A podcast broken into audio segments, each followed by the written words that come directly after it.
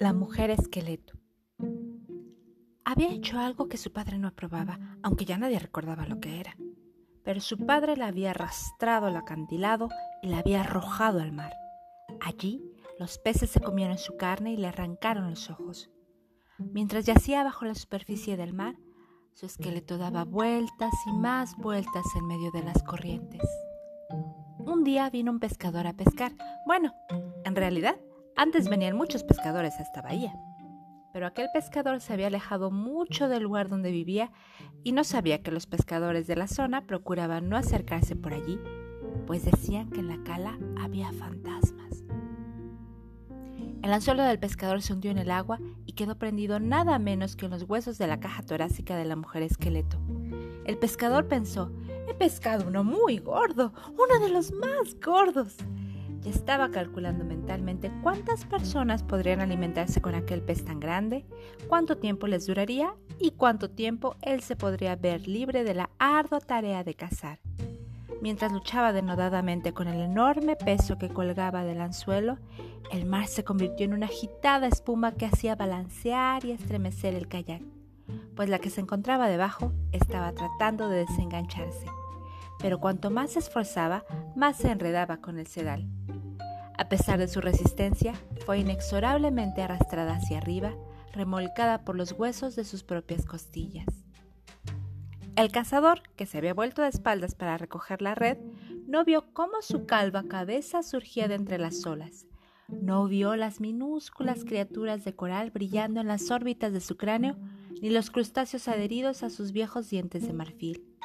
Cuando el pescador se volvió de nuevo con la red, todo el cuerpo de la mujer había aflorado a la superficie y estaba colgando del extremo del kayak, prendido por uno de sus largos dientes frontales. ¡Ay! gritó el hombre mientras el corazón le caía hasta las rodillas. Sus ojos se hundían aterrorizados en la parte posterior de la cabeza y las orejas se le encendían de rojo. ¡Ay! Volvió a gritar, golpeándola con el remo para desengancharla de la proa y remando como un desesperado rumbo a la orilla. Como no se daba cuenta de que la mujer estaba enredada en el sedal, se pegó un susto tremendo al verla de nuevo, pues parecía que ésta se hubiera puesto de puntillas sobre el agua y lo estuviera persiguiendo. Por mucho que zigzagueara con el kayak, ella no se apartaba de su espalda. Su aliento se propagaba sobre la superficie del agua en nubes de vapor y sus brazos se agitaban como si quisieran agarrarlo y hundirlo en las profundidades. ¡Ay! gritó el hombre con voz quejumbrosa mientras se acercaba a la orilla. Saltó del kayak con la caña de pescar y echó a correr, pero el cadáver de la mujer esqueleto, tan blanco como el coral, lo siguió brincando a su espalda, todavía prendido en el sedal.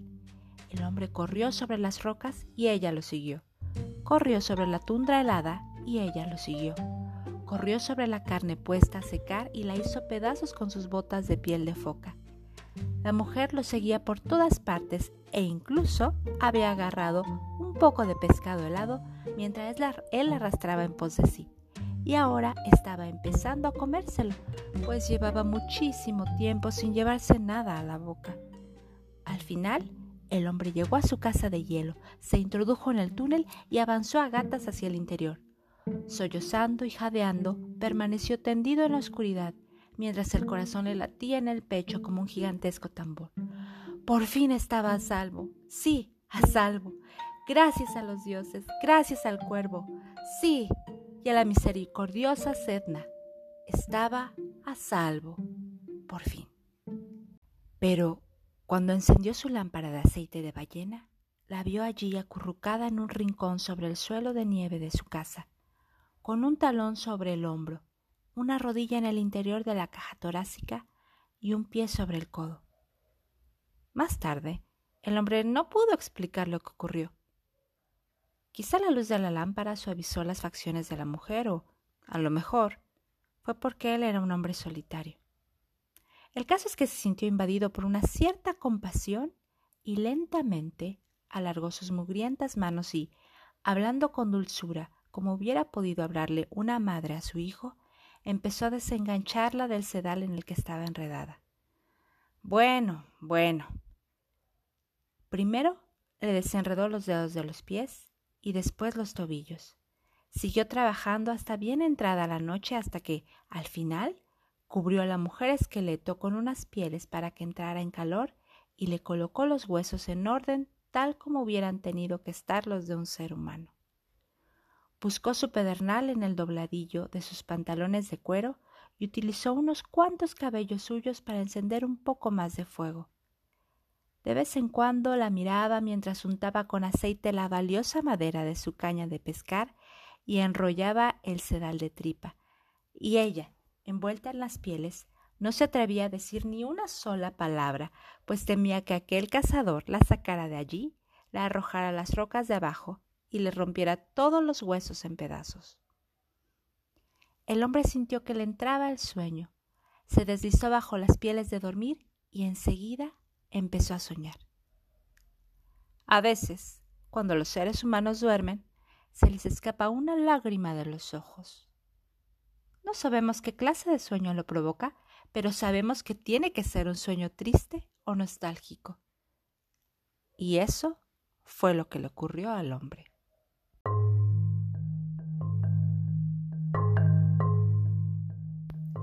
La mujer esqueleto vio el brillo de la lágrima bajo el resplandor del fuego y, de repente, le entró mucha sed.